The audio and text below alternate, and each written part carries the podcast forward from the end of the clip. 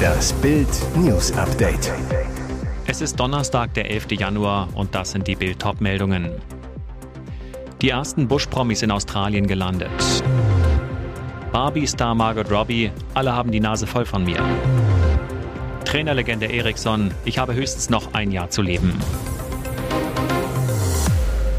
Achtung Australien, die ersten Dschungelcamper sind da. Es ist für die Reality-TV-Events die schönste Zeit des Jahres. Nächste Woche Freitag startet die Jubiläumsstaffel von Ich bin ein Star, holt mich hier raus mit zwölf frischen VIPs. Der Sender RTL kart die Kandidaten gerade nach Down Under in verschiedenen Fliegern. So gibt's keine heimlichen Absprachen an Bord, kein Getuschel in der Business Class und vor allem kein Gezicke, was sich erst am Lagerfeuer entzünden soll. Die erste kleine Tränenschleuse öffnete Rennfahrer-Ex Cora Schumacher bei ihrer Ankunft. Da wurde der Wasserfall im Camp schon fast neidisch. Am Flughafen reagiert die Ex-Frau von Ralf Schumacher im Bildinterview exklusiv auf die Worte ihres Sohnes David. Beide haben laut Cora seit 2022 keinen Kontakt, weil David das nicht mehr möchte. Sie wird das Dschungelcamp schon irgendwie meistern und lebend zurückkommen. Ich wünsche ihr wirklich viel Glück, sagte David jüngst zu Bild über seine Mama. Ralf und David Schumacher zählen zu den bekanntesten Vater-Sohn-Duos des Rennsports. Die beiden teilen nicht nur die Leidenschaft für schnelle Autos, sondern seit mehreren Jahren in ihrer Männer-WG in Salzburg auch ein Dach über dem Kopf. Als Cora hört, dass Bild mit David gesprochen hat, wirkt sie überrascht. Seine Wünsche nimmt sie wohlwollend auf, verdrückt ein Tränchen. Ich weiß jetzt nicht, was das für eine Aussage ist. Vielleicht war das, davon gehe ich mal aus, scherzhaft und nett gemeint. Das freut mich selbstverständlich. Nach dem großen Erfolg ihres Barbie-Films im Sommer rechnet Hollywood-Schauspielerin Margot Robbie damit, dass die Zuschauer eine Pause von ihr brauchen könnten. Wahrscheinlich haben jetzt alle die Nase voll von mir, sagt die 33-jährige Australierin dem Branchenmagazin Deadline. Ich sollte wahrscheinlich für eine Weile von den Bildschirmen verschwinden. Wenn ich zu früh wieder einen Film machen würde, würden die Leute wahrscheinlich sagen, die schon wieder? Da sie auch als Produzentin arbeite, habe sie trotz ihrer Pause von der Schauspielerei nicht tatsächlich frei, erklärte Robbie. Wann sie wieder vor der Kamera stehen werde, wisse sie noch nicht, aber sie hoffe, es sei noch eine Weile hin. Die quietschbunte Komödie Barbie war im vergangenen Sommer zu einem Hit geworden und gewann am Montag den Golden Globe in der neuen Blockbuster-Sparte. Barbie-Regisseurin Greta Gerwig wurde am Mittwoch für den Regiepreis der Directors Guild of America nominiert.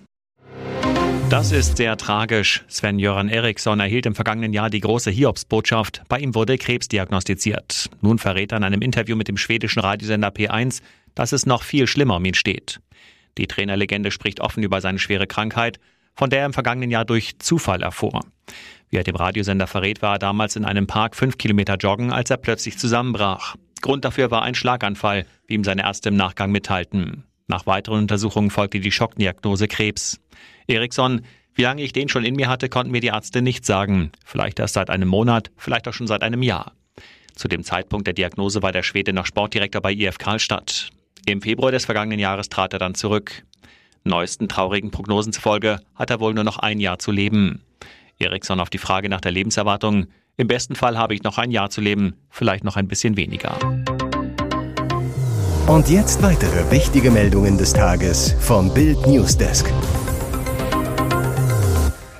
Mordversuch in zehn Fällen. Lkw-Fahrer bewirft Autos mit Steinen. Er hatte immer einen kleinen Haufen Steine auf dem Beifahrersitz liegen, um sich zu wehren, wenn er sich über ein anderes Auto ärgerte. Ein Lkw-Fahrer soll mindestens in zehn Fällen faustgroße Kieselsteine aus seiner Fahrerkabine auf Autos geworfen haben. Er soll dabei versucht haben, die Windschutzscheiben zu treffen. Der 49-Jährige steht deshalb ab heute in Augsburg wegen mehrfachen Mordversuchs vor Gericht. Die Staatsanwaltschaft geht davon aus, dass er in Kauf genommen hat, dass die Autofahrer dabei ums Leben kommen oder vor Schreck lebensgefährliche Unfälle verursachen könnten. Ursprünglich waren 51 Fälle angeklagt. Zur Vereinfachung des Verfahrens hatte sich die Justiz dann auf zehn Fälle beschränkt. Im Rahmen einer Fahndung war der Rumäne vor etwa einem Jahr festgenommen worden. Franz und die Frauen alle elf Jahre liebte er neu. Brigitte, Diana und Sibylla, aber Mama Antoni war neben Heidi die wichtigste in seinem Leben. Der Kaiser liebte den Fußball und die Frauen. Was ihm von beidem wichtig war, das wechselte schon mal. Mit 18 Jahren und einem Monat war Franz Beckenbauer schon Vater. Profifußball gab es noch nicht. Franz machte eine Lehre bei der Allianz für 90 D-Mark im Monat. Das stank ihm, aber ihm gefiel seine Arbeitskollegin Ingrid Bubikopf und die einzige seiner Frauen mit dunklen Haaren. Im Oktober 1963 kam Sohn Thomas zur Welt. Ein uneheliches Kind war damals noch ein Skandal. Franz sollte aus der Jugendnationalmannschaft fliegen. Man einigte sich darauf, dass er ab sofort zur Kontrolle mit Trainer Detmar Kramer in einem Zimmer schläft. In der Sportschule Grünwald lernt er Brigitte kennen. Sie war dort Sekretärin, die Bayern machten Trainingslager. Hochzeit an seinem 21. Geburtstag 1966. Die beiden adoptierten seinen Sohn Thomas, heute 60, und bekamen zwei gemeinsame Söhne. Michael, heute 57, sowie Stefan, der 2015 mit nur 46 Jahren an einem Gehirntumor verstarb. Trennung 1977, weil die Sportfotografin Diana Sandman in sein Leben getreten war. Mit ihr ging er nach New York, wo er vier Jahre bei Cosmos spielte. Das Paar verkehrte mit Andy Warhol, Pavarotti und Nureyev. Henry Kissinger kniete sich zum Plausch auf den Boden, als der Kaiser nach dem Spiel nackt im Entmüdungsbecken saß. Nach elf Jahren, 1988, traf er beim DFB die schöne Sibylle. Das Paar versteckte sich vor der Öffentlichkeit in einer Berghütte. Hochzeit 1990 kurz vor dem WM-Triumph. Bis Heidi und Söhnchen Joel in sein Leben traten. Diese Ehe hielt bis zu seinem Tod. Die wichtigste Frau im Leben des Kaisers war neben Heidi aber seine Mutter. Er ist aufgewachsen in München-Giesing kurz nach dem Krieg, zerbombte Straßen, Altbau vierter Stock. Bruder Walter, vier Jahre älter, hat erzählt, in der Stube war ein Loch im Boden, es wurde nur ein Teppich darüber gelegt. Franz, aber niemand hatte etwas, es gab keine Neid, wir waren glücklich.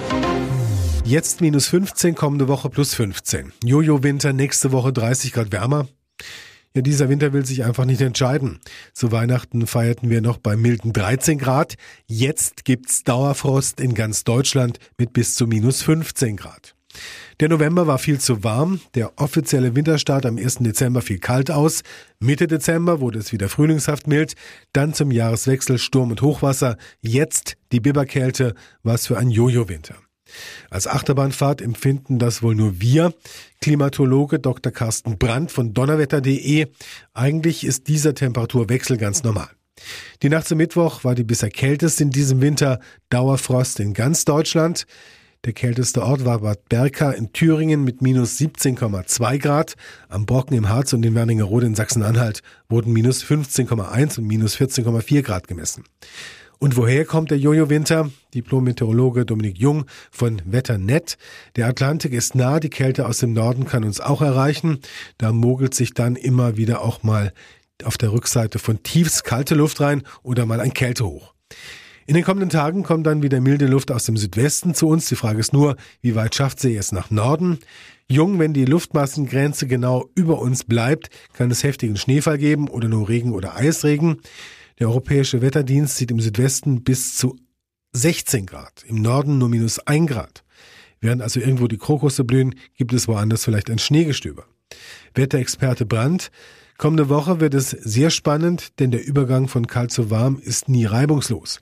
Montag mit Schnee in Nordrhein-Westfalen, Rheinland-Pfalz, Saarland und Baden-Württemberg, am Dienstag Schnee in Bayern und am Mittwoch in Niedersachsen, Hamburg und Berlin. Wetterexperte Brandt, es wird wohl nur kurzzeitig warm und dann eventuell schon wieder kälter, eine absolute Achterbahnfahrt. Hier ist das Bild News Update und das ist heute auch noch hörenswert. Traumstart mit Weltrekordkulisse. Unsere Handballer fegen zum EM-Auftakt die Schweiz mit 27 zu 14 aus der Halle.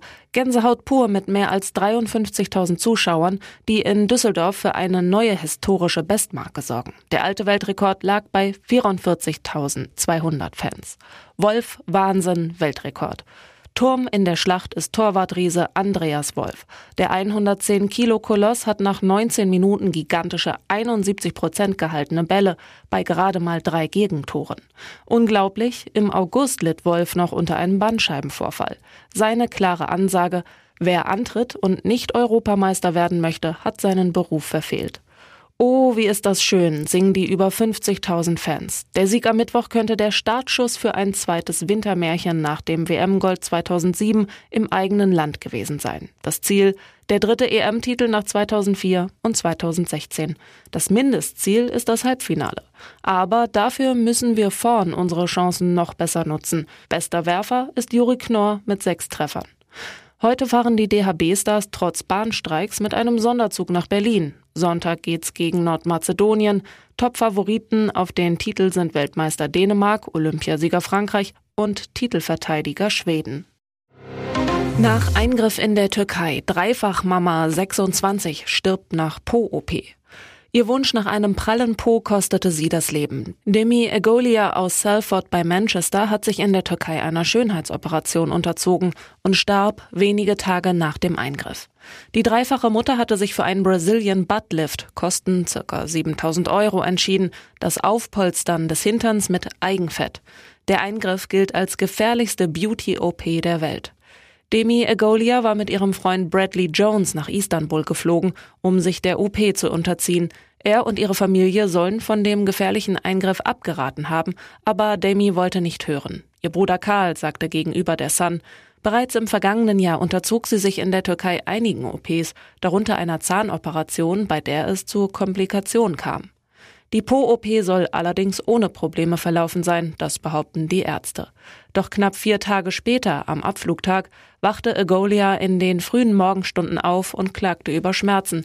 Ihr Freund rief daraufhin ein Taxi ins Krankenhaus. Dann wurde es dramatisch.